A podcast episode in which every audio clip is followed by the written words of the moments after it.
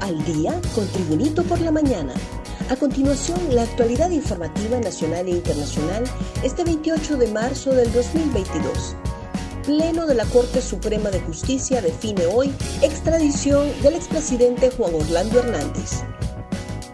Hoy, a partir de las 8 de la mañana, comienza la cuenta regresiva en torno al proceso de extradición del expresidente Juan Orlando Hernández.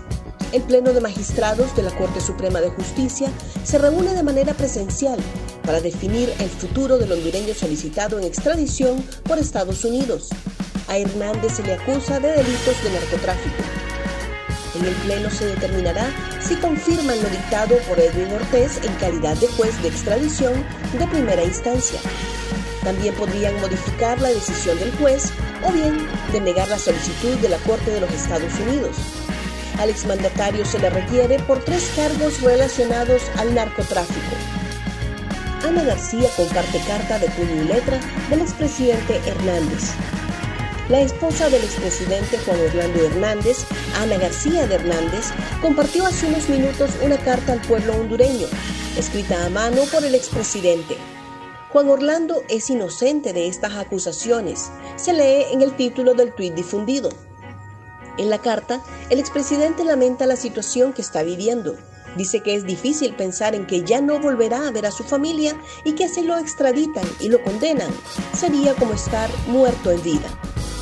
Desde funcionarios hasta empresarios han sido vigilados con ley de escuchas.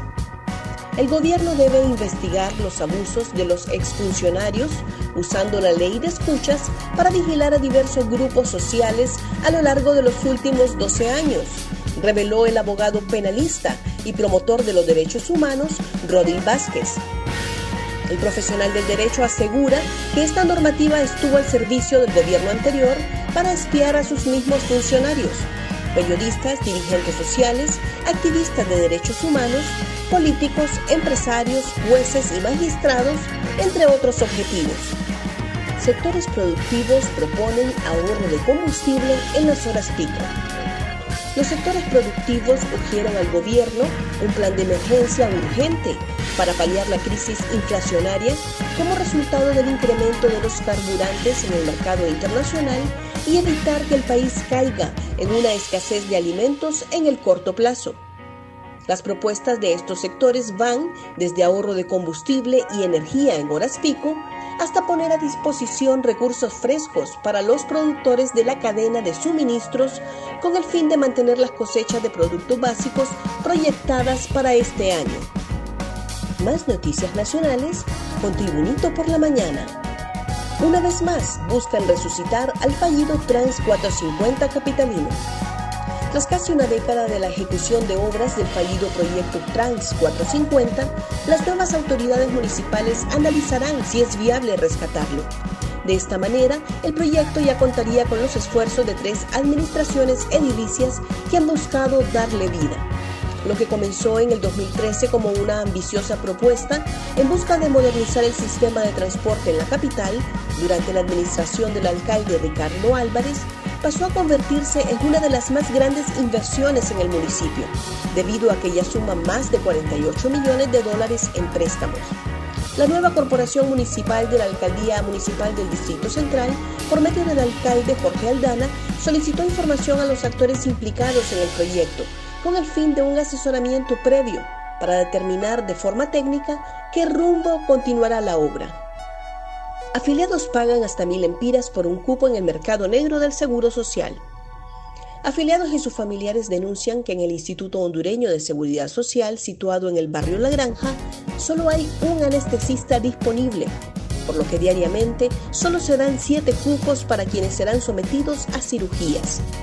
Esta situación ha abierto la venta en el mercado negro del puesto para que los pacientes puedan obtener la cita con el especialista. Para lograr un cupo, hay quienes hacen filas hasta la medianoche y no consiguen nada.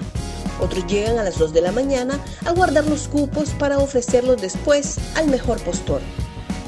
La voz se corre por los pasillos del Seguro Social, donde se ha creado todo un negocio en el mercado negro de alrededor del centro de asistencia de la granja. Militantes de Libre se toman la CA5 en la Cuesta La Virgen. La CA5 está bloqueada por simpatizantes del Partido Libre. Algunos militantes y bases del Partido Salvador de Honduras exigen que se cumplan las promesas que la presidenta Xiomara Castro hizo en campaña. Los manifestantes piden que Salvador Narrala salga de su comodidad y deje de nombrar en cargos públicos a nacionalistas y liberales. Los inconformes están reclamando por los nombramientos a dedo.